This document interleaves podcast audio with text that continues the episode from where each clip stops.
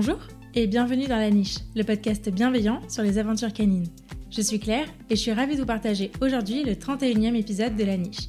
La Niche est un podcast qui aborde les thèmes divers et variés qui entourent le monde canin et qui se veut bienveillant, inspirant, construit et positif. Toutes les deux semaines, je vous partage mes conversations avec des personnes passionnées. Elles viennent raconter à mon micro les expériences et aventures qu'elles ont vécues avec leurs chiens, leurs réussites, leurs plus beaux moments, mais aussi leurs difficultés et les leçons qu'elles en ont tirées. Aujourd'hui, je suis ravie de partager ma conversation avec Théo Noguer. Théo est vétérinaire et fondateur de l'association Solivette. Dans cette discussion, il nous raconte son parcours avec Junkie et Sam et comment il a réalisé le rêve commun à beaucoup d'enfants, celui de devenir vétérinaire. De sa formation à sa spécialisation en comportement canin, en passant par la création d'une association solidaire qui vient en aide aux personnes dans le besoin qui ont des animaux, Théo nous partage son histoire, sa vision de ce métier et ses conseils pour choisir son vétérinaire. Alors que vous soyez déjà humain d'un chien ou que vous vous apprêtiez à le devenir, cet épisode est pour vous. Mais je ne vous en dis pas plus et je vous invite tout de suite à rejoindre ma conversation avec Théo. Bonjour Théo. Bonjour. Tu vas bien? Bien et toi? Ça va, merci. Eh ben, merci beaucoup d'avoir accepté mon invitation. Je suis ravie de t'accueillir euh, sur la niche et ici. Merci. Du coup, on va commencer par les présentations. Qui es-tu Théo? Donc je m'appelle Théo, j'ai 27 ans. Je suis vétérinaire en région lyonnaise, à Oulin précisément, dans un petit cabinet où on est trois vétérinaires. Dans ce cabinet, du coup, je reçois euh, des animaux de compagnie, chiens, chats, lapins, cochons d'Inde, nouveaux animaux de compagnie, etc. Et je réalise euh, quelques consultations de comportement. Ok. Et à côté de ça, je suis chef d'entreprise. J'ai monté une association il y a maintenant euh, deux ans qui s'appelle Solivette, dont l'objectif est d'accompagner des structures sociales dans la prise en charge des publics précaires accompagnés d'animaux de compagnie. Donc je travaille principalement sur des publics sans domicile fixe avec des chiens. Voilà. Et je partage ma vie entre ces deux activités euh, professionnelles-là. Ok, mais c'est chouette. On va parler un peu plus longuement de, de tout ça. Euh, tu as un chien. Est-ce que tu peux nous le présenter? Ouais, j'ai deux chiens même euh, en ce moment. Donc j'ai mon premier chien s'appelle Junkie, c'est un labrador, il a un peu plus de 7 ans maintenant. C'est un ancien élève chien guide d'aveugle qui a été réformé, il n'a pas fini sa formation. Je l'ai depuis qu'il a deux mois et voilà, il est super cool et puis euh, je, peux- je l'amène de partout avec moi, il me suit tout le temps. Mm. Donc voilà, c'est chouette. Et à côté de ça, j'ai Sam, un petit berger allemand euh, qui euh, fête ses un an aujourd'hui d'ailleurs, je crois. Oh, Ouais, qui est un petit chien un peu compliqué que j'ai récupéré auprès d'une personne sans domicile fixe que je suivais. Euh, on a fait beaucoup de rééducation euh, depuis un petit moment. Et puis euh, en ce moment, ça va un peu mieux, donc voilà, je cherche à le placer. Ok, mais donc le message est passé. du coup, je voulais revenir un peu sur ton expérience avec les chiens. Est-ce que toi, tu as toujours eu des chiens depuis que tu es tout petit ou pas du tout? Comment ça s'est fait pour toi? J'ai jamais eu de chien en étant petit. J'ai grandi entouré de pas mal d'animaux à la campagne. Euh, donc on avait des chats, des oies, des canards, des lapins, des poules, etc. Que des animaux de compagnie qu'on ne mangeait pas. C'est un peu euh, pas le fait d'être entouré d'animaux qui m'a donné envie d'être vétérinaire, mais pas spécialement euh, les chiens. Les seules euh, expériences que j'avais avec des chiens, c'était ma grand-mère qui avait des chiens qui n'étaient pas toujours très très sympas. Elle a notamment eu deux teckels, dont un qui était clairement un peu mordeur. Donc voilà, pas des super expériences en étant petit avec les chiens, mais des très bonnes expériences avec les autres animaux. Et c'est un peu ça qui m'a convaincu à faire ce métier-là. Ouais. Et puis en fait, euh, la passion des chiens est venue après, euh, bah, quand j'ai eu Junkie, qui était mon premier chien du coup, que j'ai eu en 2014, euh, alors qu'il avait tout juste deux mois. En élève chien guide, du coup, c'est ça T'étais famille d'accueil? C'est ça. En élève chien guide, je m'étais dit, bah en fait, euh, c'est une chouette opportunité parce que du coup, ça me permettra d'avoir l'expérience de ce que c'est que de faire grandir un chien et d'élever un chien. Pour être vétérinaire, je trouve que c'est quand même pas mal de, de savoir un petit peu de quoi on parle. Ça me permettait aussi d'avoir une date en me disant, bon bah voilà, je l'aide pour deux ans à peu près, et dans deux ans, je le rends à son école, et si jamais euh, je décide de partir faire le tour du monde ou autre, parce que du coup, j'étais encore étudiant à l'époque, je savais pas trop ce que ma vie allait donner. euh, à ce moment-là, bah, ça me permettait aussi de me dire, bon bah voilà, pas trop de contraintes euh, non plus. Si, ça se passe mal avec les chiens, comme c'était ma première expérience, euh, je sais qu'il y a une date euh, de fin. Et puis finalement, bah, les choses en ont décidé autrement. Junkie a été réformé, on m'a proposé de le garder, ça se passait super bien, et donc j'ai pas hésité une seule seconde. J'ai dit, bah, bien sûr que je garde, il est trop cool. Mm.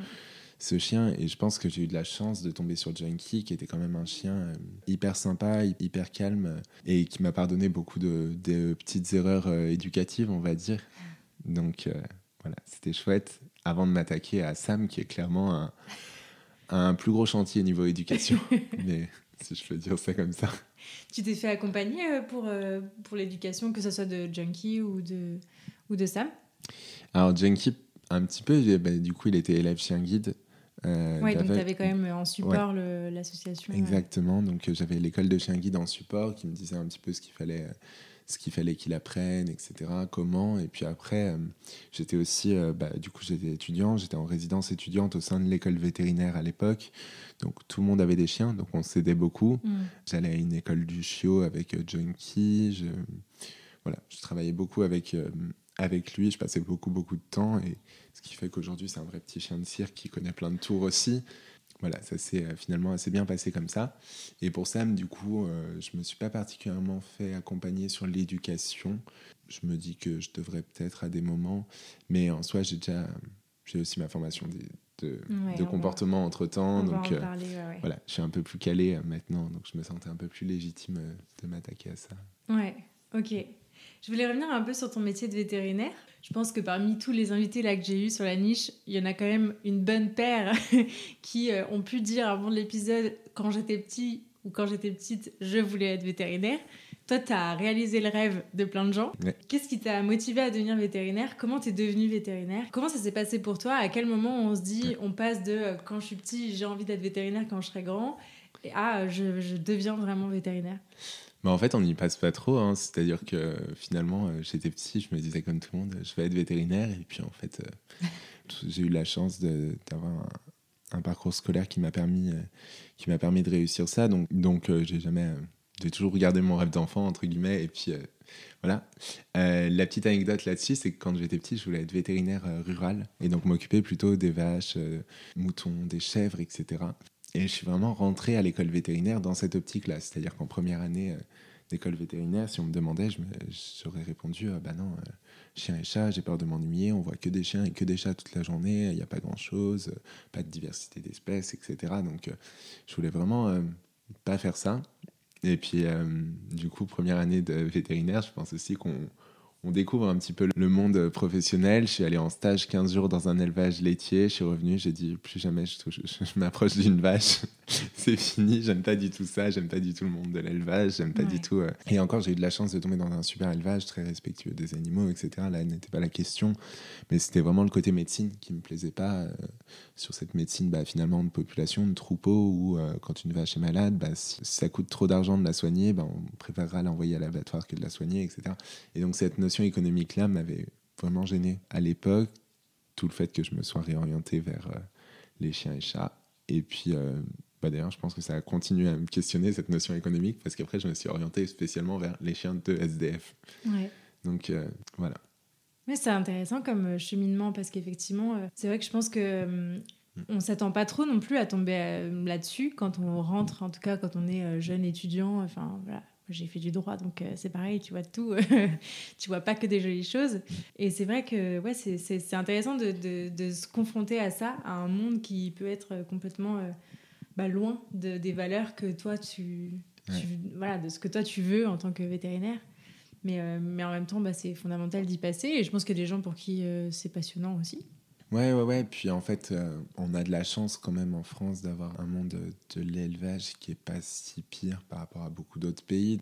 J'ai beaucoup d'amis qui sont vétérinaires ruraux et qui s'éclatent dans ce qu'ils font parce que parce qu'ils travaillent dans des super clientèles avec des super éleveurs, etc. Donc je pense vraiment que ça peut plaire à certains. Pas pour moi, mais pour d'autres. Euh. Ouais. Ok. On reviendra un peu euh, juste après sur, sur ce livette. Je voulais revenir un peu sur ton parcours de formation. Euh, du coup, techniquement, comment on devient vétérinaire? En faisant de longues études. Euh, non, moi j'ai suivi la voie assez classique euh, de beaucoup de personnes, c'est-à-dire qu'après j'ai fait un bac S, j'ai fait deux ans de classe préparatoire en, biologie, mm. biologie, chimie, physique et sciences de la, Terre, BCPST. Donc j'ai fait ça à Lyon et après concours pour entrer à l'école vétérinaire. Concours assez sélectif. Et puis bah, ensuite, on enchaîne sur 5 ans d'école vétérinaire où on a le choix entre quatre écoles Lyon, Paris, Nantes ou Toulouse. Moi, j'avais choisi Lyon à la fois pour la proximité géographique. J'ai grandi dans le Nord-Isère, à une demi-heure de Lyon. J'ai fait ma classe préparatoire à Lyon, j'ai fait mon école vétérinaire à Lyon, j'ai pas beaucoup bougé. Et puis, chaque école a un petit peu sa spécialité. Donc, Lyon sont très forts, par exemple, en médecine d'urgence et en équine. Donc euh, en médecine des chevaux, euh, c'est vraiment une très très bonne école là-dessus. Là où Toulouse sera un petit peu plus calé, par exemple, sur de la médecine rurale ou des NAC, des nouveaux animaux de compagnie. Donc chaque école a un petit peu sa spécialité, mais à la limite, euh, quand on est en début de cursus, c'est pas trop trop important. Et puis c'est en arrivant vers la fin de nos cinq ans qu'on choisit un peu plus de se spécialiser, même si c'est sur un an, donc on se spécialise pas beaucoup. Et mm. on a la possibilité de bouger pour notre dernière année entre les différentes écoles. Donc notre choix en, en entrant à une école vétérinaire n'est pas si important que ça. Mais voilà, du coup, euh, j'ai suivi la voie assez classique. Après, il y a d'autres voies pour rentrer à Veto, euh, que ce soit par, euh, après une licence de bio, après un BTS. Il y a une voie qui vient de s'ouvrir. donc, cette année, c'est la première année, ou directement en post-bac, avec un an de classe préparatoire intégrée. Donc voilà, il y a plein de, de portes d'entrée. Après, il y a peu de place. C'est une profession avec un numerus clausus qui est assez faible. Euh, qui est de l'ordre de 500 personnes par an en France. Donc, euh, divisé entre les quatre euh, écoles, ça fait pas, pas mm. énormément, énormément de place. Mais voilà. Ok, mais c'est hyper intéressant. Tu vois, je ne connaissais pas le, chiffre, le fameux chiffre de combien de vétérinaires on accueille par an, à peu près, en tout cas de, en école. Ben, pas assez à mon goût, parce que du coup, la profession veto, aujourd'hui, elle se retrouve avec des grosses difficultés de recrutement. On est un peu comme les médecins, il y a des énormes déserts euh, déserts euh, médicaux, hein, déserts vétérinaires. Du coup, on a de la chance sur les grandes villes, que ce soit Lyon ou Paris, d'être à peu près bien fournis en veto. Mais après, dès qu'on va dans les campagnes, euh, ne serait-ce que dans l'Ain ou en, ou en Saône-et-Loire, qui est pas très très loin de Lyon pourtant, quasiment tous les cabinets vétérinaires cherchent à recruter des jeunes veto parce que parce qu'il n'y a plus personne qui bosse parce qu'aujourd'hui il y a quelque chose comme 50% des étudiants qui sortent de l'école qui ne s'inscrivent pas au tableau de l'ordre et n'exerceront jamais le métier de veto parce que parce qu'ils se réorientent vers d'autres choses, vers de, l'industrie, vers euh, des labos, etc. Ou euh, parce qu'ils sont complètement dégoûtés de ce métier et qu'ils partent faire euh, carrément autre chose. Ok, c'est intéressant. Parce que j'avais pas cette notion là, tu vois, entre le, mm. Le rêve d'enfant et la réalité, il peut effectivement y avoir un petit, un petit gap.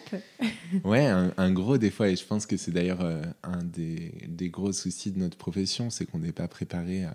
Bah, c'est un métier qu'on rêve depuis qu'on est enfant et on s'imagine tous qu'on va aller sauver des, des, chiens et des chats euh, toute la journée et plein d'animaux et que ça va être trop cool et qu'on va faire plein de chirurgie.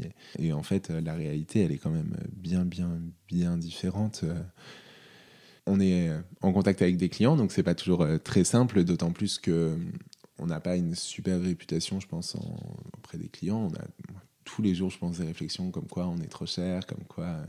voilà, et parce qu'en fait, les gens ne se rendent pas compte du, prix du médical parce que bah, en humaine, c'est remboursé. Donc, on ne se rend pas compte qu'une journée d'hospitalisation à l'hôpital, ça coûte plus de 1000 euros euh, pour un humain et que bah, en veto, on fait payer ça. Nous, pour un chat, par exemple, on fait payer 80 euros la journée d'hospitalisation et on, Ouais, ce qui n'est pas grand-chose. Ouais, c'est pas grand-chose par rapport à l'humaine, mais par contre, c'est vrai que ça, ça, représente vite un gros budget.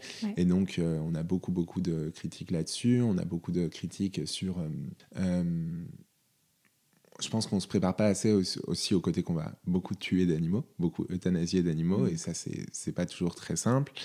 quand on est vétérinaire rural, on est quand même confronté à la misère des, des agriculteurs en France aujourd'hui. où c'est quand même assez catastrophique. Voilà, et aujourd'hui, on a une profession avec un taux de suicide quatre fois supérieur à la moyenne. Donc, euh, c'est quand même. Euh, ouais, je pense qu'il y a un gros gap entre la réalité et, euh, ce qui était imaginé pour beaucoup. Quoi. Ouais. Bon, je pense que quand même, il y a des. Il y a des trucs sympas dans ce métier-là. Bien sûr, bien sûr. sinon, tu ne le ferais pas et tu ne serais pas là. Je voulais revenir un peu sur ta philosophie, toi, ta vision de ce métier-là. Pour toi, c'est quoi être vétérinaire aujourd'hui? Et pourquoi c'est important pour toi? Non, non, c'est quand même un chouette métier. Moi, j'adore euh, ce contact, euh, ce contact justement avec les propriétaires d'animaux. Euh, on est vraiment là en soutien pour eux et puis pour essayer de répondre au maximum de leurs questions sur, sur leurs animaux et puis essayer toujours de trouver des solutions pour que bah, l'animal aille bien, pour que l'animal ne ne souffre pas, etc. Donc ça, c'est quand même la chouette partie, d'autant plus que quand on y arrive, eh ben, les gens sont contents. Donc euh, c'est chouette. Je pense qu'on est une profession quand même avec un gros, gros côté humain qu'il ne faut, pas, faut pas oublier. Il y a une une association qui disait la laisse, elle a deux côtés. Et finalement, c'est vraiment ça. On soigne aussi bien le chien que la personne qui tient, mm. qui tient la laisse de l'autre côté. Ou la longe. Si on parle de comportement, c'est mieux. Euh, pour moi, il y a quand même besoin aujourd'hui de beaucoup de soutien, que ce soit pour les animaux de compagnie ou les animaux sauvages ou les animaux de, de production. Il y a quand même besoin qu'on soit là à veiller à leur bien-être, etc. C'est quelque chose qui, euh, qui émerge tout juste, la, la prise en compte du bien-être animal. Euh, d'ailleurs, on voit hein, sur les animaux de compagnie, euh, c'est encore euh, compliqué. On a plein de choses qui se mettent en place sur les animaux de rente, mais aujourd'hui, on cherche une définition du bien-être animal mm. sur les animaux de compagnie. On nous renvoie au principe des cinq libertés qui, est, qui a été développé pour les vaches, les vaches en élevage. Quoi. Donc, c'est quelque chose qui est encore assez nouveau et je pense que c'est important qu'on ait des professionnels qui soient là pour, pour veiller à ça et aider au maximum. Ouais, c'est clair. Puis je, je pense que le, effectivement, le métier de vétérinaire est et peut-être celui qui est en première ligne est le premier euh, observateur de, de ce bien-être-là. Alors, euh, effectivement, à tous les plans. Et, euh, et donc, dans l'éducation, on, vise à tout ça, mais c'est spécifique aux chiens et ça ne comprend pas encore tous les animaux et on a, on a du mal à, à, œuvrer dans ce sens-là de manière générale. Donc, je pense que vraiment, les vétérinaires sont peut-être ceux qui sont finalement ouais, en, en, première ligne par rapport à tout ça. Et donc, ouais, ça, ça occupe une place importante. Pour en revenir à, ta formation, est-ce que euh, dans le parcours euh, pour devenir vétérinaire, on est formé à ces notions de bien-être animal? Comment, euh, comment la question est abordée? Ouais, la notion de bien-être animal, elle est beaucoup abordée. Après, elle est beaucoup abordée sous le côté C'est d'ailleurs un, enseignant qui nous fait aussi des cours de médecine rurale, qui nous fait les cours de, de bien-être animal. Donc c'est très orienté là-dessus. On parle assez peu du bien-être des chiens et des chats. On parle un petit peu de comportement on a des cours euh, dédiés au comportement, que ce soit euh, animaux de production, animaux de rente ou bien euh, animaux de compagnie. Donc on a un petit peu des cours sur le chien et le chat. ça tient une place qui est quand même pas hyper importante à mon goût, pas assez importante en tout cas hmm. à mon goût dans, le cursus. On, survole beaucoup de, notions et après c'est normal aussi parce qu'on peut pas être spécialisé en tout. Hein. Encore une fois, je fais le parallèle avec la médecine humaine, mais en médecine humaine, on a euh, un pédiatre, on va avoir euh, mm. un docteur euh, qui est un gastro-entérologue, un neurologue, etc. Quand on est vétérinaire, on est tous en même temps. Donc du coup, forcément, bah, on a sur des études qui sont à peu près aussi longues ou un tout petit peu moins longues, on n'a pas le temps de plonger autant dans le détail pour tous les animaux, mm. surtout qu'on travaille sur plusieurs espèces différentes. Donc, euh, c'est pas assez abordé à mon goût, mais bon, en même temps, euh, après, il y a des ressources pour ceux qui ont envie de creuser un peu plus le sujet. Ça a été euh, mon cas. Je suis parti faire une formation avec le docteur Nathalie Simon en comportement du chien, et ça permet de rentrer un peu plus dans le détail. Mais c'est vrai qu'après, du coup, je trouve que la notion de, bien-être animal et de comportement et, autres, pour des vétérinaires qui vont rester à ce niveau-là dans la formation, bah, finalement, il y a beaucoup on reste encore sur beaucoup de, généralités et de choses euh, qui sont euh, pas toujours, toujours euh, au goût du jour, surtout. Oui, je, je pense que, alors moi en tant que futur jeune éduque, je pense que c'est effectivement un argument qu'on entend beaucoup, que les vétérinaires sont pas forcément assez formés en comportement ou en tout cas n'ont pas des connaissances très actualisées. Mais ce qui me fait enchaîner sur une autre question que je voulais te poser, c'était dans quelle mesure euh, parce que ayant fait de longues études, je sais aussi que c'est difficile de continuer de se former après. Dans quelle mm. mesure les vétérinaires continuent d'actualiser leurs connaissances, continuent de se former, euh, tu vois, continuent d'apprendre et de, de, sortir du cabinet et d'aller voir autre chose? Ouais, alors tous les vétérinaires continuent à se former après. C'est une obligation de notre profession de continuer à, se former après. Après, euh, tous ne se formeront pas en comportement. Mm. Donc là-dessus, c'est sûr qu'il bah, y en a beaucoup qui, qui n'y passeront pas. Après, souvent, en fait, euh, aujourd'hui, on a de plus en plus de, cabinets de cliniques qui regroupent plusieurs vétérinaires. C'est vrai que le petit cabinet de un vétérinaire, on le voit quasiment plus, même dans les petits villages, ça a tendance à, se regrouper parce que le matériel est de plus en plus cher, parce qu'on a besoin de plus en plus d'équipements pour faire euh, tous les soins qu'on veut. Et donc, euh, du coup, c'est plus intéressant de monter des cabinets à 3, 4, 5 vétérinaires maintenant que de monter son cabinet seul. Ça a aussi pour effet que les vétérinaires ont tendance à pouvoir se spécialiser un petit peu plus dans différents domaines euh, au sein d'un cabinet, avec un vétérinaire qui va prendre plutôt la dermatologie, l'autre qui va prendre plutôt les consultations euh, de neurologie, l'autre qui va prendre plutôt, euh, plutôt le comportement. Mm. Et donc souvent dans les cabinets, il y a un vétérinaire qui va creuser cette question du comportement ou qui va être un peu plus à l'aise, qui va éventuellement faire les évaluations comportementales, les diagnostics de race, etc., les évaluations chien-mordeur, tout ça. Ouais. Et puis, euh, voilà, donc ça se fait quand même. Et puis, on reste, euh, mine de rien, on reste avec une formation. euh, tous les vétérinaires commencent leur, leur carrière avec 7 ans de formation, ce qui est quand même beaucoup plus que, que beaucoup de professionnels du Bien monde sûr. animalier. Donc, on reste quand même des très bons interlocuteurs sur ces questions-là, euh, même si après, avec mon œil d'expert, euh, je critique des fois en disant c'est pas assez, c'est pas, Mm. c'est pas toujours au goût du jour, mais pour euh, l'éducation de 95% des chiens, c'est largement, euh, ça peut être largement, euh, largement suffisant. Ok. Du coup, tu nous as dit que tu avais approfondi un peu tes connaissances euh, sur le comportement canin, principalement, c'est ça? Est-ce que tu peux revenir un peu sur cette formation que tu as faite Pourquoi tu as eu envie de te, bah, de te former là-dessus spécifiquement? Raconte-nous. En fait, euh, je me suis déjà beaucoup renseigné sur, euh, sur l'éthologie et c'était un domaine qui me- qui m'intéressait pas mal. Donc, je me suis pas mal euh, documenté de mon côté, pas mal renseigné. J'ai commencé à consommer pas mal de contenu sur, sur l'éthologie. Et puis, du coup, j'avais envie de, de formaliser un petit peu ça en suivant une, une formation derrière. J'ai eu un peu de mal à trouver au sein du monde vétérinaire une formation qui soit en accord avec ce que je pense du comportement. Euh, J'ai finalement trouvé chez Nathalie Simon, donc, qui est une vétérinaire euh, comportementaliste, si on peut dire, euh, qui exerce à Nantes, qui a développé une méthode qui s'appelle la conduite accompagnée du chien, qui est une méthode basée sur l'éthologie et en laissant une grande place à l'environnement en fait de l'animal. Donc elle appelle cette méthode-là une méthode écologique, qui est globalement de l'éthologie avec une grande place de l'environnement. C'était super chouette comme formation. Ça m'a beaucoup euh, apporté de choses et depuis, euh, je, réalise des consultations de comportement au sein de, ma clinique, que ce soit donc euh, surtout sur, euh, euh, des chiots en éducation et un petit peu sur, euh, sur des chiens en rééducation. Après, je suis encore euh, jeune, entre guillemets, dans le milieu du comportement. Donc, euh, les chiens très compliqués qui ont déjà vu trois vétérinaires euh, pour des soucis de comportement, euh, j'en ai déjà eu. Et euh, généralement, je les réfère vers des gens qui sont un peu plus spécialistes que moi parce que pour le coup, euh, je peux pas non plus tout gérer. Et euh, je connais un petit peu mes limites euh, en comportement. Et cool. ça, ça en est clairement une. Mm. Euh, voilà, mais en tout cas, sur des premiers soucis. de comportement et sur de l'éducation classique. en tout cas, je gère pas mal de cas. Ça m'a été hyper utile à la fois pour, pour mon cabinet et pour Solivette, dont on parlera juste après. Et depuis, je donne des cours aussi euh, à une école d'assistants vétérinaires à Lyon qui s'appelle l'Institut Bonaparte. D'accord. Euh, voilà, je donne des cours d'éthologie et, de- et, euh, de médecine du comportement. Ok. Mais c'est- c'est trop cool. Parfait. Ouais. Est-ce que tu, tu travailles avec euh, des éducateurs aussi euh, pour euh, t'accompagner? Parce que j'imagine que c'est aussi difficile euh, d'accompagner véritablement sur le comportement. Enfin, on est vite limité, je pense, sur des problèmes de des grosses problématiques de rééducation.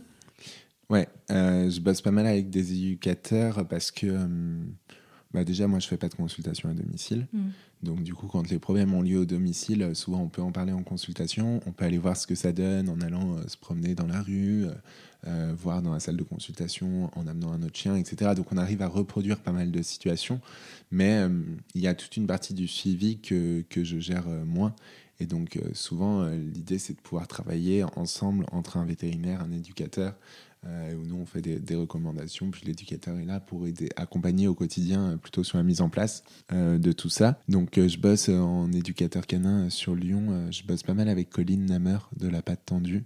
Et puis, avec d'autres éducateurs d'ailleurs aussi. Mais c'est vrai qu'avec Colline, on travaille beaucoup à la fois sur ma clientèle euh, du cabinet et euh, enfin de la clinique et aussi euh, sur les chiens de SDF que je peux suivre. Donc c'est chouette. D'accord. Donc ça m'arrive assez souvent, mine de rien, de référer à un éducateur Ouais, ou en tout ouais. cas de conseiller un éducateur en disant bah ça c'est des soucis que vous allez plutôt gérer au quotidien, des petites choses que vous allez surtout gérer au quotidien. Et donc allez voir un éducateur, vous y gagnerez euh, quand même plus que qu'en étant suivi chez nous au cabinet. Ok. Oui, je pense que c'est complémentaire et c'est important aussi de savoir euh, se renvoyer la balle, bah, d'ailleurs dans les deux sens, hein, donc mm, mm. c'est important. Avant qu'on passe à Solivette, je voulais revenir à la différence ou pas qui existe entre un vétérinaire et un vétérinaire comportementaliste. On en parlait un peu avant de commencer cette, cette interview et je me suis dit que la question quand même méritait d'être posée. Mm. c'est quoi la différence entre les deux? Eh ben, c'est la même chose que pour le comportementaliste euh, animalier, on va dire. C'est un titre qui n'existe pas vraiment, en tout cas qui n'a pas de, signification derrière en termes de diplôme, en termes de formation, en termes de compétences. Euh, n'importe quel vétérinaire aujourd'hui peut se revendiquer euh, vétérinaire comportementaliste s'il le souhaite. Euh, le seul titre qui existe officiellement, c'est le titre de spécialiste européen en comportement. Et donc ça, c'est des, euh, spécialisations très longues, ça dure 5 ans, en plus des 7 ans d'école classique. Pour être spécialisé en comportement, il y en a très très peu. En France, il y en a, moins d'une dizaine de spécialistes européens. Et c'est beaucoup sur des approches zoopsychiatrie, donc euh, un peu moins éthologique, un peu plus un peu plus euh, sur euh, des troubles du comportement, de l'hyperactivité, etc. Enfin, sur des grands syndromes de comportement. C'est des approches que j'aime un peu moins, mais, mais euh, qui ont aussi des choses intéressantes dans lesquelles il faut piocher. Mais du coup, c'est vrai que le vétérinaire comportementaliste, ça n'a pas de vraie, de vraie hmm. signification. Ça veut tout et rien dire. Quoi. Ça veut tout et rien dire. Voilà, C'est-à-dire que moi, aujourd'hui, avec ma formation de comportement, je pourrais marquer sur ma plaque vétérinaire comportementaliste si j'ai envie. Euh, je ne l'ai pas fait, je le ferai pas parce que je trouve que ça n'a pas vraiment de sens et c'est un peu, c'est un peu du marketing, quoi. Mais euh, ok. Voilà. Ok, bah, merci pour cette précision parce que c'était pas clair en tout cas. Euh, et dernier point que je voulais aborder avec toi sur, sur ton métier de vétérinaire, c'est tout ce qui relève de l'usage de médicaments liés au, comportement ou aux troubles du comportement que, qu'on peut observer. On a déjà pu en parler dans différents épisodes que euh, bah, des fois une aide médicamenteuse ou une aide euh, chimique avait pu être euh, nécessaire pour accompagner une rééducation. Est-ce que toi, c'est quelque chose que tu pratiques? Est-ce que ça t'est déjà arrivé de mettre sous médicament un chien pour, pour cette raison-là? Comment, Et comment tu le vois? Euh, c'est des choses que je pratique, évidemment. Euh, effectivement, je vois ça comme une aide et pas comme une fin en soi. C'est-à-dire que le médicament ne règle jamais des soucis. Il est là pour aider le propriétaire à mieux supporter le temps de l'éducation, etc., à aider le chien à être mieux le temps de, sa rééducation. Mais euh, c'est pas le médicament qui va régler un problème. Moi, j'essaie d'en utiliser le moins possible.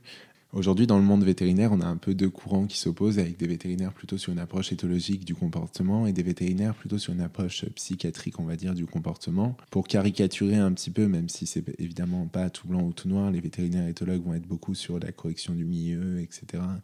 Et dire que, ben voilà, il n'y a pas de chiens qui naissent avec des troubles, et c'est beaucoup... Euh, des problématiques d'apprentissage ou bien de, génétique ou bien de ouais liées à l'humain et puis liées aux conditions qu'on impose à nos chiens de compagnie euh, qui créent des problèmes de comportement. Là où les approches psychiatriques vont, vont dire bah finalement il y a des chiens qui naissent avec des syndromes bipolaires il y a des chiens qui naissent avec euh, des syndromes d'hyperactivité il y a des chiens qui naissent avec des syndromes d'hyperattachement etc et qui classent un petit peu ces chiens selon des, grands syndromes comme ça. Mm. c'est une approche que j'aime un peu moins parce que ça a tendance à déresponsabiliser beaucoup les propriétaires. Typiquement j'ai déjà vu des chiens, des border collies en appartement à Lyon, euh, qui étaient classés dans la catégorie des chiens hyperactifs, euh, hypersensibles, hyperactifs, et donc qui détruisaient tout dans l'appartement parce que c'était des chiens hyperactifs. Les fameux voilà. HSHA. Euh. Voilà, exactement, mais sans remettre en question finalement le fait qu'on impose à un border collie de vivre en appartement alors que c'est des chiens qui d'habitude courent 10 heures par jour derrière des moutons dans la montagne, quoi. Donc voilà, il y a un peu ces deux courants-là, et c'est vrai que le courant des, zoopsychiatre a tendance à aller un peu plus vite vers de la médicamentation, médicalisation que les éthologues. Je sais que des vétérinaires euh, s'ils m'écoutent, euh, pourront critiquer ce que je dis. C'est une grosse, grosse caricature, euh, simplement pour, voilà, pour me faire comprendre. Mais il y a. C'est évidemment un petit peu plus subtil que ça. Après, je dis pas que j'ai jamais utilisé de la médicalisation. Au contraire, j'ai déjà bah, Sam, mon deuxième chien, a passé plus de 4 mois sous Prozac, euh, sous fluoxétine, pour, euh, parce que euh, il était hyper anxieux et que globalement, sans médicaments, il il pouvait pas vivre. En tout cas, c'était pas un plaisir pour lui de vivre. Bah voilà, quand quand je l'ai eu, les premières promenades qu'il faisait, il était tremblant toute la promenade, même si on croisait personne, même si on faisait toujours le même chemin de promenade, il était pas bien toute la promenade et puis il faisait pas ses besoins tellement il était stressé, etc. Et dès qu'on rentrait chez moi, dans le, dans le hall d'entrée. Là, il se déchargeait, il faisait pipi, il faisait caca dès le hall d'entrée parce que il était enfin soulagé d'être rentré à la maison et d'avoir fini ce calvaire qui était la promenade. Donc là, dans ces cas-là, bah, évidemment, un anxiolytique, c'est, euh, ça aide. Ça aide beaucoup euh, pour après travailler de, la, l'habituation, de la désensibilisation et, euh, et refaire de la promenade un moment positif de la journée de Sam. Voilà, on me demande de plus en plus des traitements CBD en ce moment. Qu'est-ce que tu en penses? Eh ben, j'en ai très peu utilisé. Euh, j'ai un peu l'impression que c'est un, moi, c'est un peu un effet de mode, hein. c'est-à-dire que ça s'est développé chez l'humain et donc d'un coup, ça, ça, apparaît, un laboratoire le sort dans le monde vétérinaire et donc tout le monde, tout le monde en parle, tout le monde en veut pour son chien. Moi, je suis scientifique, donc je demande encore à être qu'on me prouve l'efficacité et l'intérêt par des études parce que je suis sûr que ça peut aider. Euh, maintenant, j'ai du mal à voir les applications, euh, moi concrètement en clinique, sur quel cas je peux en mettre ou pas. Mm-hmm. Donc du coup, j'ai tendance à assez peu en utiliser. J'en ai voilà. Et puis je trouve que c'est très cher euh, en veto pour, euh, pour euh, ce que c'est et que bah, finalement, avec d'autres traitements, ça va qui sont beaucoup moins chers, ça, va tout aussi bien. pour faire un petit comparatif, du coup, le CBD aujourd'hui, les flacons qui sont vendus, c'est autour de 70 euros dans le monde vétérinaire. Un flacon de CBD, si on prend de la fluoxétine, qui est une des molécules les plus utilisées, on est à 5 euros. La boîte de, de 30 comprimés qui fait quasiment un mois sur des chiens de taille normale. Donc euh, voilà, je me demande si c'est pas un petit peu un effet de mode dont ont profité certains laboratoires pour, euh, pour se faire un petit peu d'argent. Mais euh, voilà, après, je suis sûr que c'est pas les mêmes utilités. Et puis, ça rassure beaucoup les gens aussi de se dire que c'est des plantes et pas, et pas des produits chimiques. Mais après, là-dessus, bah, il y a aussi de la phyto qui existe. Nous, on en utilise beaucoup, beaucoup au cabinet de traitement phyto, notamment pour le comportement. Mm. Et ça marche bien sans qu'on ait besoin que ce soit du CBD dedans. Euh. Donc euh, voilà, je suis pas anti-CBD, je suis pas pour le CBD, je demande juste euh, hmm. pour l'instant à être convaincu. Voilà. Mais je suis sûr qu'il y a des cas sur lesquels ça a marché. Le fait que les propriétaires d'animaux sont aussi réticents à, à mettre sous médicaments leurs animaux, alors, à hmm. contrario, c'est pas franchement un problème du côté de la médecine humaine et pourtant ça pose beaucoup de problèmes au niveau, au vétérinaire. Mais euh, c'est vrai que c'est intéressant toutes ces questions et on voit que c'est aussi très mouvant comme, mm, mm. Euh, comme, comme question et que, le truc n'est pas réglé. Donc euh, je trouve que c'est chouette de rester vachement ouvert comme tu le fais sur, sur ces questions-là. Ouais, et en plus, bah, je trouve que c'est pas toujours top parce que j'ai beaucoup de propriétaires où je me dis, bon, bah là, ce chien-là, il devrait être sous traitement. Enfin, beaucoup, non, j'en ai quelques-uns qui arrivent et où je me dis directement, le chien, il doit être sous traitement euh, parce que euh, là, les propriétaires sont en train de vivre un enfer avec ce chien. Mmh. Ils vont craquer, euh, ça va finir en abandon de chien parce qu'ils ne supporteront pas. et en fait, la question du bien-être animal, du bien-être humain. C'est ça. Et en fait, les propriétaires souvent sont hyper réticents quand on leur dit, bah voilà, je vais vous prescrire un traitement pour le comportement, c'est un anxiolytique. Ah bah non, non, surtout pas. Voilà. Et donc, on passe sur de la phyto qui est quand même moins fort. Donc, on passe pendant un mois où ça va à peu près mieux, mais en même temps, c'est pas génial, etc. Puis les, les propriétaires convaincus de l'intérêt passent enfin sous traitement. Et je me dis, bah, finalement, euh, il y a beaucoup de propriétaires aussi, si vous acceptez d'écouter leur euh, vétérinaire aussi sur des questions de comportement, ils seraient sous traitement 15 jours, le chien, ou un mois, euh, voilà, directement. Et puis après, on n'en parlerait plus, il aurait plus de traitement, ça serait réglé. Et puis, euh, et puis voilà. Et en fait, en passant aussi par des étapes avec des médicaments un peu moins forts, on perd quand même un peu de temps dans les traitements. Et donc, souvent, les animaux sont traités plus longtemps. Ce qui n'est pas forcément. voilà, c'est vrai qu'à peser le pour et le contre, je ne sais pas ce qui est le mieux entre traiter plus longtemps avec une molécule un peu moins forte que de traiter, euh, que de traiter un petit coup avec une molécule un peu plus forte et puis on n'en parle plus. Voilà. Mais euh, ouais, pour revenir sur cette question du CBD, euh, aujourd'hui, si j'ai des clients, qui, si j'ai pas les clients qui viennent en me demandant, je veux spécifiquement du CBD sur mon chien, mm. je sais que j'en mettrai pas parce que pour l'instant, j'ai jamais manqué d'un produit. voilà, donc j'ai d'autres alternatives, que ce soit en phyto, que ce soit en, en traitement un peu plus chimique pour euh, régler ces problèmes de comportement lorsqu'il y a besoin de médicalisation. Encore une fois, ça, reste assez rare. 90% des cas sont réglés, 95% des cas sont réglés sans traitement, euh, simplement en corrigeant l'environnement, en corrigeant le budget temps du chien, etc. Mm, mm. Ok. On va passer à Solivette. Ouais. Est-ce que tu peux nous présenter cette, euh, cette association que tu as fondée? C'est quoi son, son histoire et qu'est-ce que c'est? Alors Solivette est parti du, constat qu'en France, il y avait près de 300 000 personnes sans domicile fixe, que c'était un nombre qui était en perpétuelle augmentation, puisqu'il a plus que doublé en seulement 8 ans. en France, et qu'un grand nombre de personnes, lorsqu'elles étaient en rupture sociale, en rupture familiale, et qu'elles se retrouvaient bah, isolées dans la rue, choisissaient de s'entourer d'un animal de compagnie parce que ça leur apporte énormément et qu'elles apportent énormément à l'animal aussi. C'est un réconfort émotionnel, ça tient chaud, ça protège, ça rassure, ça permet de recréer du lien, que ce soit social ou, euh, ou des fois familial, on pourra en reparler aussi. Mais euh, voilà, l'animal apporte énormément de choses aux personnes à la rue. Et d'un autre côté, euh, devient aussi un petit peu cette, cette encre, ce poids qui les ancre à la rue, parce qu'aujourd'hui, il y a très peu de structures sociales derrière, que ce soit des accueils de jour, des centres d'hébergement, des bailleurs sociaux, qui acceptent de les recevoir accompagnés de leurs animaux. Donc l'animal leur apporte énormément à la rue, mais en même temps les empêche de rentrer dans les parcours de réinsertion. Et c'est un peu euh, sur ce constat-là qu'on est parti. On s'est dit bah, comment nous, professionnels du monde animalier, on peut les aider, les accompagner pour, euh, pour faire en sorte que cet animal soit plus uniquement vu comme un frein à la réinsertion, mais vraiment qu'il devienne un atout euh, du vivre ensemble, un atout de la réinsertion sociale.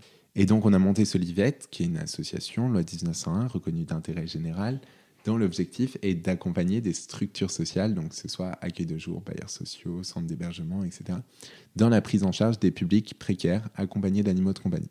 Donc on parle volontairement de publics précaires parce qu'on travaille beaucoup avec des publics sans domicile fixe, c'est 90% mhm. de notre activité, mais on a aussi euh, beaucoup de personnes qui sont euh, simplement isolées, qui sont euh, fragilisées, qui ont des problèmes psy, etc., avec lesquelles on travaille aussi.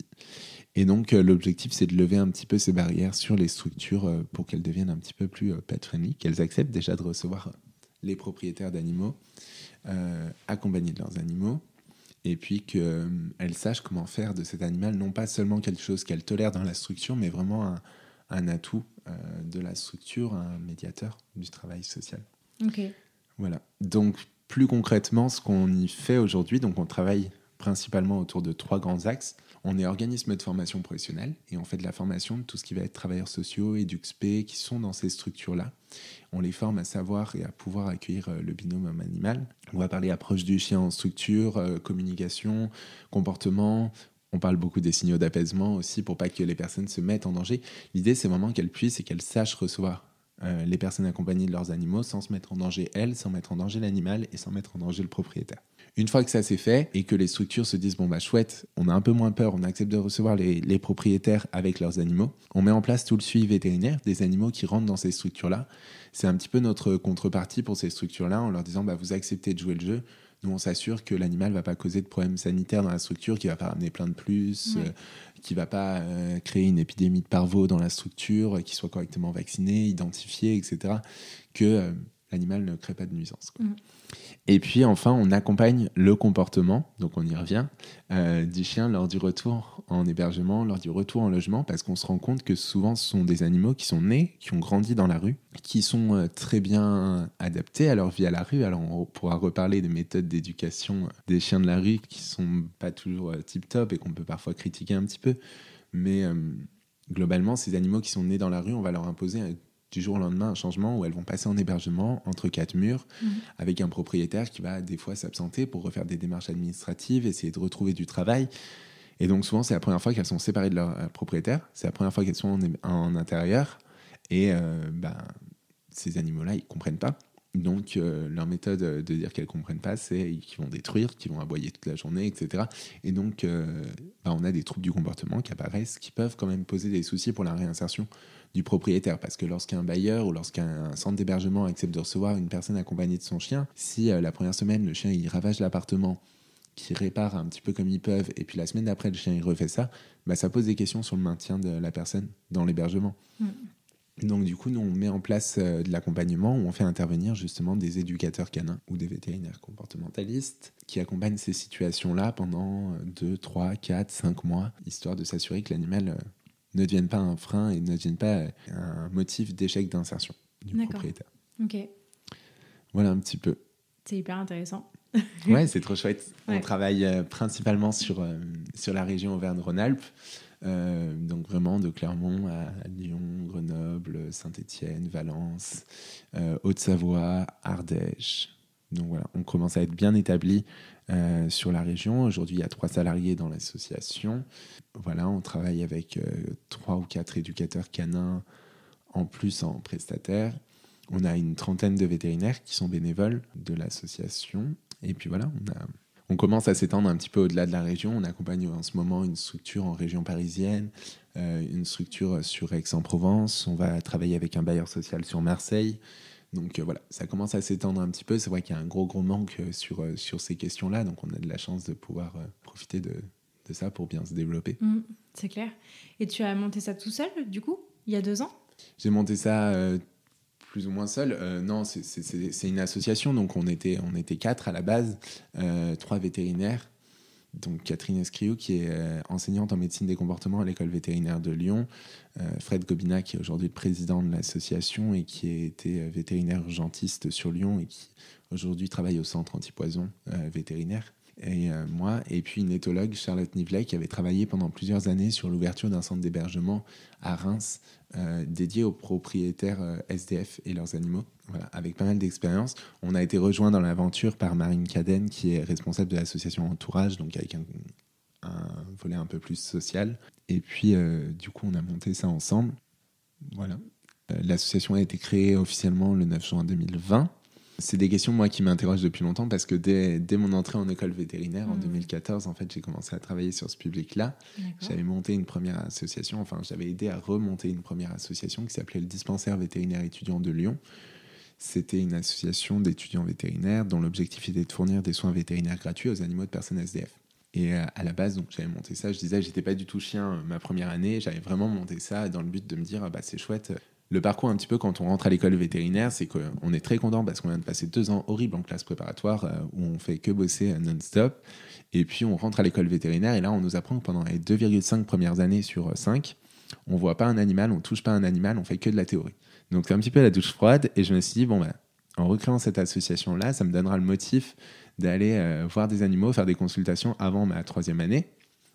Et donc euh, c'était un petit peu de façon égoïste, entre guillemets, que j'avais euh, remonté cette, cette association avec un petit groupe d'étudiants à l'époque. Ça a été un, travail de longue haleine parce qu'au niveau de l'école vétérinaire, c'était un peu compliqué d'un point de vue administratif, convention, etc. au début. On a passé un an quasiment à faire que des démarches administratives. En février 2016, on a pu faire notre première intervention dans un CARU d'un centre d'addicto euh, de réduction des risques pour usagers de drogue. Et euh, là, pour le coup, ça a été un peu la révélation. J'ai adoré le public, j'ai adoré l'approche sociale qu'on avait à travers euh, le métier vétérinaire. Je retrouvais beaucoup le côté humain dont je parlais au début du podcast. Et du coup, euh, c'est vrai que ben, ça m'a pris de plus en plus de temps de travailler dans cette association. Donc en 2018, j'ai décidé de prendre une année de césure pour pouvoir m'y consacrer pendant un an à temps plein. Au milieu de mon cursus veto qui durait déjà 7 ans, ben, j'ai fait une pause d'un an pour pouvoir, pour pouvoir m'occuper que des chiens de SDF de la métropole. Et puis, euh, en sortant de l'école vétérinaire, euh, bah, j'avais vraiment cette idée de me dire, bah voilà, j'ai envie de continuer sur ce public-là, j'ai envie de pousser un petit peu la question de continuer à travailler avec eux parce que c'est euh, l'approche sociale que je voulais dans mon métier. Et d'un autre côté, je partais avec ce constat aussi un petit peu qui était de se dire, bon bah cette association étudiante, c'était chouette, c'était vraiment une super expérience et puis ça permet de confronter aussi beaucoup d'étudiants vétérinaires qui sont pas forcément proches du monde social et du monde du sans-abrisme aussi. Parce que voilà, aujourd'hui, la, profession vétérinaire, les étudiants vétérinaires, c'est pour 80% des gens de, de région parisienne euh, qui ont plutôt pas trop de problèmes d'argent, on va dire. Hmm. Et donc, euh, c'était chouette, mais euh, ça répondait pas à toutes les questions. Et notamment dans les structures sociales, bah, le fait d'apporter des soins vétérinaires, c'était nécessaire, mais pas suffisant pour convaincre des structures qui n'acceptaient pas les chiens de se mettre à accueillir des propriétaires d'animaux globalement, si aujourd'hui les centres d'hébergement n'acceptent pas les personnes SDF avec leurs chiens, c'est pas parce que les chiens ne sont pas vaccinés. Et donc, du coup, je me suis dit, bon, bah, comment on peut continuer à répondre aux questions, comment on peut lever ces freins que se posent les, structures sociales. Et c'est là où on a développé nos deux autres axes, qui étaient le comportement et la formation. Ok. Mais c'est hyper intéressant et bravo pour, pour tous ces projets parce qu'effectivement, je trouve que c'est on entend euh, très peu parler de, mm. de ces de ces problématiques-là, malheureusement. Et c'est vrai que souvent, on a dans la tête que euh, avoir un chien, ça coûte cher et donc c'est réservé mm. à des certaines classes, etc. Alors que, alors que oui, c'est vrai euh, d'une certaine manière, mais ça peut aussi être euh, très aidant pour, pour beaucoup, beaucoup de gens qui n'ont pas forcément les moyens et pour autant, ils méritent d'être accompagnés eux aussi. Euh, peut-être encore plus que, que, d'autres. Ben ouais, parce que finalement, euh, l'amour qu'on porte à un animal, c'est une phrase que je dis souvent, mais l'amour qu'on porte à un animal, elle n'est pas dépendante de la taille de son portefeuille. Et aujourd'hui, moi, je vois beaucoup de personnes euh, bah, qui sont à la rue, qui sont amoureuses de leur chien, qui s'en occupent très bien, ils nourrissent leur chien avant de se nourrir eux-mêmes. Les, animaux sont souvent trop gros, d'ailleurs, ceux que je vois dans la rue, euh, ce qui est un peu paradoxal parce qu'à côté de ça, on a des mecs qui crèvent de faim et qui euh, sont tout maigres et, autres. On voit aussi beaucoup de personnes âgées qui choisissent de prendre un chien parce que parce que bah, finalement c'est euh, le dernier lien social qu'elles ont, ils sont isolés et avoir un chien ça permet de sortir un petit peu tous les jours, de faire son petit tour, de discuter avec les autres propriétaires de chiens, etc. On voit beaucoup de personnes avec des troubles psy qui décident de prendre un chien aussi ou un chat ou un animal parce que ça les aide à se calmer, etc. Et pour moi c'est pas des choses qu'on doit qu'on doit réfréner en disant attention mais euh, parce qu'on pourrait dire la même chose hein, sur les personnes âgées, et pourtant aujourd'hui personne ne dit ah ben non, faut pas que les vieux prennent des chiens parce que quand ils vont mourir, les, les pauvres chiens ils vont être abandonnés. En fait, c'est des choses qu'on doit accompagner, et on doit trouver des solutions pour accompagner ça. Mais au contraire, je trouve que la présence animale, elle a euh, des vertus qui peuvent être euh, formidables sur ces publics-là, et donc euh, justement, l'idée, c'est de voir comment on peut profiter de ces vertus-là en apportant des solutions pour pas, justement, qu'on se retrouve avec des chiens abandonnés à la fin, pour pas qu'on se retrouve avec euh, des personnes complètement dépassées, et pour pas qu'on se retrouve avec euh, des populations de, chiens énormes dans les rues de Lyon parce que derrière, aucun centre d'hébergement accepte de les recevoir. Mm. Je trouve que c'est c'est fort d'en parler et, mm. je trouve ça je trouve ça vraiment euh, vraiment louable en fait d'aborder ces sujets là parce que bah voilà, c'est un peu les. Je sais pas si, on peut dire que c'est tabou, mais en tout cas, euh, c'est des sujets qui concernent pas forcément tout le monde et dont on ne mm. sent pas forcément. Euh, et pourtant, tu vois, depuis quelques années, la médiation animale, elle s'est énormément développée. Aujourd'hui, t'as personne qui est contre la médiation animale. Pour tout le monde, c'est un truc acquis. C'est évident que ça marche. C'est évident qu'il faut mettre ça en place dans toutes les maisons de retraite, dans tous les, dans tous les centres de personnes handicapées, etc. Parce, parce que bah, l'animal, il apporte énormément de choses. Et à côté de ça, tu vois, et eh ben, c'est des choses qu'on n'a pas du tout développées sur les publics en réinsertion. Et aujourd'hui, nous, avec ce Yvette, on porte cette idée qu'on peut développer, euh, comme on a de la thérapie assistée par l'animal, comme on a de mmh. l'éducation assistée par l'animal, on peut développer de la réinsertion assistée par l'animal, avec euh, l'animal vraiment comme un vecteur de réinsertion, un, médiateur du travail social. Et euh, nous, c'est ce qu'on présente aux structures sociales en leur disant, OK, certes, le chien va poser quelques problèmes, c'est sûr, il va y avoir des problématiques qui vont liées au chien parce que parce qu'il y a un jour le mec qui va se rendre compte qu'il a oublié de racheter des croquettes et qu'il n'en a pas et qu'il n'a pas de sous euh, pour en racheter et qu'il va falloir se débrouiller comme ça, un petit peu improviser pour trouver un truc parce qu'il y a un jour où le gars, il va partir, euh, il va partir 24 heures et puis on ne saura pas ce qu'il a fait du chien, si le chien est dans l'appart ou pas. Tout le monde va se poser une question. Ou bien au contraire, parce que le gars, il va trop content d'avoir retrouvé un toit, ne pas sortir de chez lui et donc oublier de sortir son chien, etc. Et euh, il s'inflige, il inflige à l'animal un petit peu ce qu'il s'inflige à lui-même. Et donc, ouais, c'est des choses qu'il faut accompagner, mais pour autant, l'animal, il peut être tellement important pour euh, faire parler du parcours de vie de la personne, pour faire parler de, de ses expériences, pour faire parler de son passé, parce que finalement, on a tous un passé avec l'animal de compagnie. Je pense que tu commences tes podcasts comme ça, et c'est pas, c'est pas pour rien que tu commences par quelle histoire vous avez eu avec, euh, avec les chiens quand vous étiez petit, euh, parce que tout le monde a des anecdotes là-dessus, tout le monde a des histoires à raconter là-dessus. Et en fait, ça permet de créer du lien avec les personnes, ça permet de créer un lien de confiance, ça permet d'ouvrir, d'ouvrir la discussion, de créer du sourire, etc. Et et en fait, juste pour ça, c'est des choses qui sont tellement difficiles à avoir dans le travail social que juste pour ça, l'animal, il devrait être euh, de partout. En tout cas, pour tous ceux qui le souhaitent. Ouais, c'est très chouette. On va passer à la partie conseil, oui. si tu veux bien. Alors, j'ai une, j'aimerais bien poser quand même une question qui concerne euh, Solivette. Euh, admettons, peut-être une structure sociale nous écouterait, écouterait ce podcast ou ou voilà, quelqu'un qui se sentirait en tout cas concerné par ce projet-là. Comment il peut envisager de travailler avec Solivette? Comment il peut vous contacter d'ailleurs? Mm. Il peut nous contacter donc soit directement sur le site internet solivette.org, euh, soit par page Facebook, soit par mail. Voilà, mais euh, peut nous contacter directement. On discute avec eux généralement de, de où est-ce qu'ils en sont du projet, euh, de si c'est déjà en place, comment c'est fait.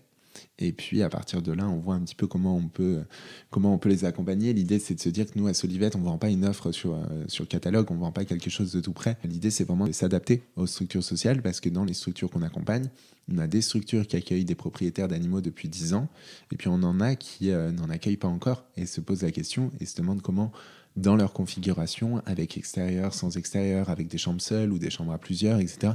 Bah, comment on peut imaginer finalement accueillir ces propriétaires? Et ça, c'est aussi des choses qu'on travaille avec les structures que ce soit une structure qui soit un petit peu attirante aussi pour les propriétaires, parce qu'aujourd'hui, il y a beaucoup de structures, euh, si on se met à accueillir le chien, mais que le chien il dort dans le fond du jardin, euh, dans un chenil, et que le chenil c'est juste une vieille cage toute vide, voilà, bah, il y a beaucoup de personnes qui vont pas les utiliser, ou bien ne pas se rendre vers cette structure-là, et donc on va se dire, bah, finalement, on voit plein de gens à la rue avec des chiens, mais on a très peu de demandes pour rentrer en structure de ces personnes-là. Donc voilà. Donc euh, l'idée c'est de s'adapter vraiment, donc euh, nous contacter et puis on fait un truc sur mesure un petit peu pour, euh, pour les structures. Hmm. Et encore une fois, Solivette est une association, donc vous ne vendez pas une prestation comme ça, j'imagine. Alors comment, comment, comment se passe le modèle économique de, cette association? Ouais. Alors on est effectivement association, donc on a une partie de subvention qui nous permet d'être d'avoir des prix très très bas. Mm. Euh, sur beaucoup d'activités. On fait notamment tous les soins vétérinaires totalement gratuitement, que ce soit pour les personnes ou pour les structures sociales. Sur la partie formation, on est organisme de formation professionnelle. On dispose de l'agrément Calliope, donc nos formations sont prises en charge par les OPCO. Euh, donc ça rentre directement dans les plans de formation des structures et puis elles n'ont pas à débourser un seul centime et mm. c'est financé. Euh, et sur les accompagnements comportementaux, là c'est vrai qu'on facture aux structures sociales.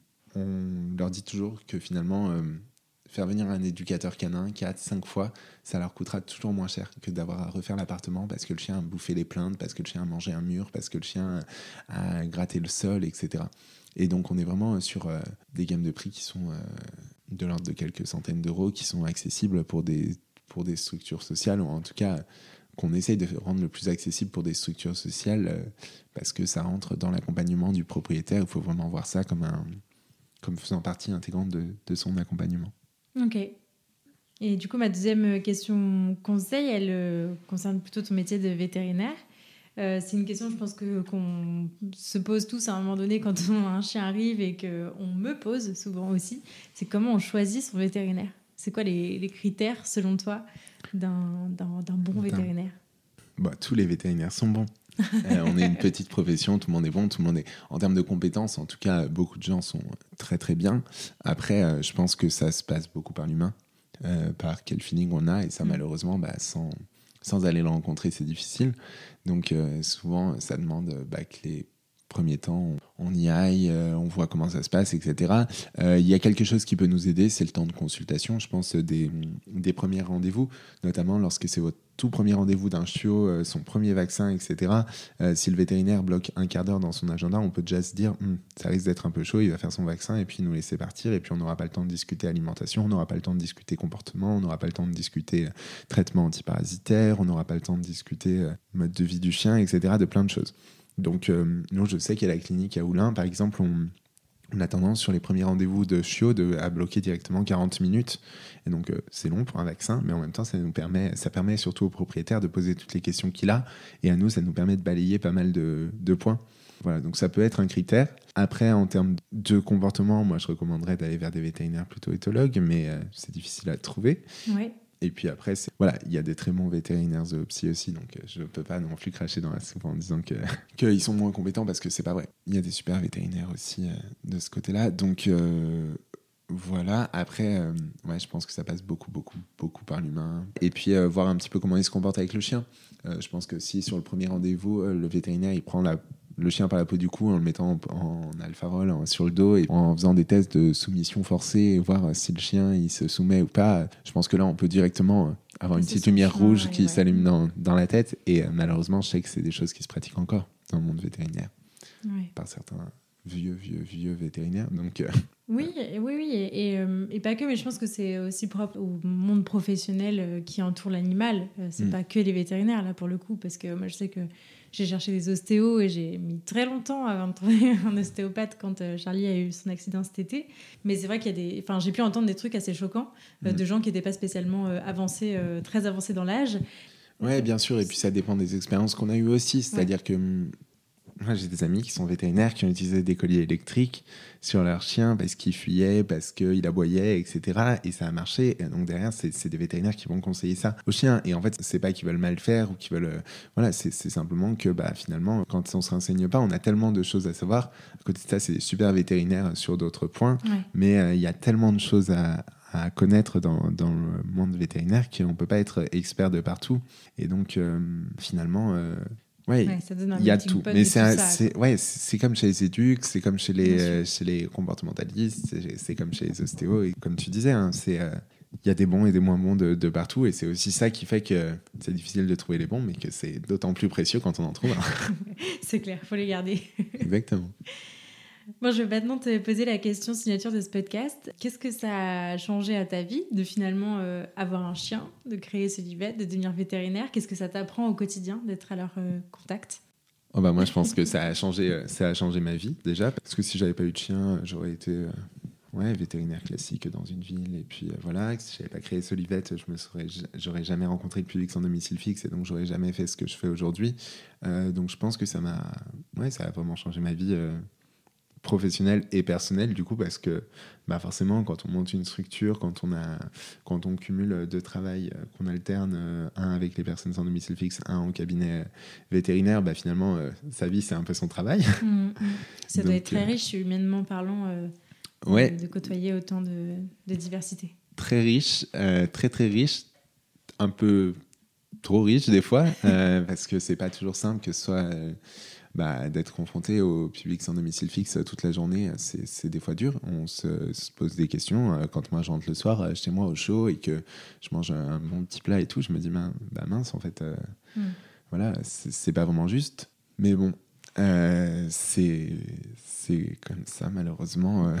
Hmm. J'y peux pas grand chose. Alors je fais ma je fais ma part et puis hmm. et puis après l'idée c'est ouais, c'est de se dire bah, que c'est aussi en train de changer. Et pour moi, c'est en train de changer dans le bon sens. Il y a quand même beaucoup de choses qui se font. Euh, et je suis assez optimiste pour la suite. Euh, j'espère en tout cas. Mais euh, ouais, je pense que ça a changé ma vision du monde déjà, parce que j'ai eu cette ouverture d'esprit-là, j'ai eu cette, j'ai cette diversité de personnes, comme tu disais, au quotidien, etc. Et, et c'est incroyable ça m'a énormément appris euh, sur le côté social et euh, aussi bien sur le monde social, mais qui à la limite sont plus des connaissances, euh, voilà, que sur, sur moi, mon côté social à moi et, mmh. et, humain. Et donc, du coup, bah, le fait d'avoir créé Solivette, par exemple, je suis beaucoup plus à l'aise en, en, clinique pour discuter avec les clients, pour parler de, de leurs animaux, faire parler aussi de leur vie, parce que du coup, beaucoup de gens qui nous qui nous racontent leur vie. Hein. comme je sais, on soigne les deux côtés de la laisse. Et donc souvent, quand le chien a un problème, et eh ben, en fait, on se rend compte que la personne, elle a aussi, euh, surtout sur les problèmes de comportement, elle a aussi des difficultés mmh. qui font mmh. que ce chien a, un problème là. Et donc on se retrouve un peu à gérer les deux. Et je suis beaucoup plus à l'aise avec ça depuis que je travaille euh, sur un public, euh, sur un public précaire. Voilà. Et puis, alors avoir Junkie, ça a été la meilleure expérience de ma vie. Et je suis d'ailleurs pas sûr de reprendre un chien après parce que je me dis, il a été tellement parfait ce petit chien que il est tellement parfait, ce petit chien d'ailleurs, que ben, je pense que euh, ce sera dur. Après, euh, si, si, je reprends un autre chien, il, y aura toujours, euh, il souffrira toujours de l'effet de comparaison avec Junkie, qui est le chien parfait que je peux amener de partout, qui est calme qui est calme de partout, qui a l'habitude d'être au milieu de la foule, comme d'être tout seul toute une journée avec moi, et puis ça se passe très bien dans tous les cas. voilà. Et au moment où on se parle, il est gentiment couché juste à côté de moi. Ah bah oui, ça y est, j'ai réveillé la bête. Pardon le loup. Bon, bah, c'est chouette. Est-ce qu'il y a des ressources que tu aimerais partager à nos auditeurs? Oui, deux livres. bon, qui ont peut-être déjà été cités dans le, dans le podcast parce qu'ils sont pas très originaux. Euh, le comportement de mon chien, de Charlotte Duranton, et Les signaux d'apaisement, de Drugas, euh, qui sont euh, pour moi la, la, base du comportement. Je trouve qu'ils sont hyper pertinents, hyper bien. Après, bah, après, il y, y a, plein de ressources. En fait, l'idée, c'est vraiment de, de, multiplier euh, les sources d'informations, même celles euh, qui nous semblent pas très fiables et pas très euh, justes, avec lesquelles on n'est pas forcément en accord, parce qu'en fait, je suis vraiment persuadé qu'il y a des choses bonnes de tous les côtés et des choses à apprendre de tous les côtés. Donc voilà, je dirais à ceux qui ont envie d'aller plus loin, surtout de creuser et de creuser le maximum, maximum d'informations. Mmh, rester ouvert. Ouais. Ok. Où est-ce qu'on redirige les auditeurs qui souhaiteraient suivre ton travail sur le site internet solivette.org ou bien sur nos réseaux sociaux, donc euh, Solivette euh, sur Facebook, Instagram, Twitter, on est très peu actifs, mais euh, Facebook et Instagram principalement, et LinkedIn. Ok, ça marche. Eh ben, merci beaucoup Théo pour cette discussion passionnante. Et eh ben, merci à toi. Merci, salut. Salut. Merci beaucoup de vous être rejoint à ma conversation avec Théo et de l'avoir écouté jusqu'au bout. J'espère que ce nouvel épisode vous a plu et si c'est le cas, je vous invite à en parler autour de vous et à le partager sur les réseaux sociaux en nous taguant solivette underscore fr et la niche aventure. Si vous souhaitez soutenir ce projet, vous pouvez aussi me laisser une note et un commentaire sur la plateforme que vous utilisez pour m'écouter. Ça aide beaucoup le podcast à se développer. Pour enrichir votre écoute, n'hésitez pas à visiter mon site laniche-aventure.fr. Enfin, n'hésitez pas à nous rejoindre sur Instagram pour suivre nos aventures et ne rien rater des prochains épisodes. Ils arrivent très vite. D'ici là, prenez soin d'eux, prenez soin de vous et je vous dis à la prochaine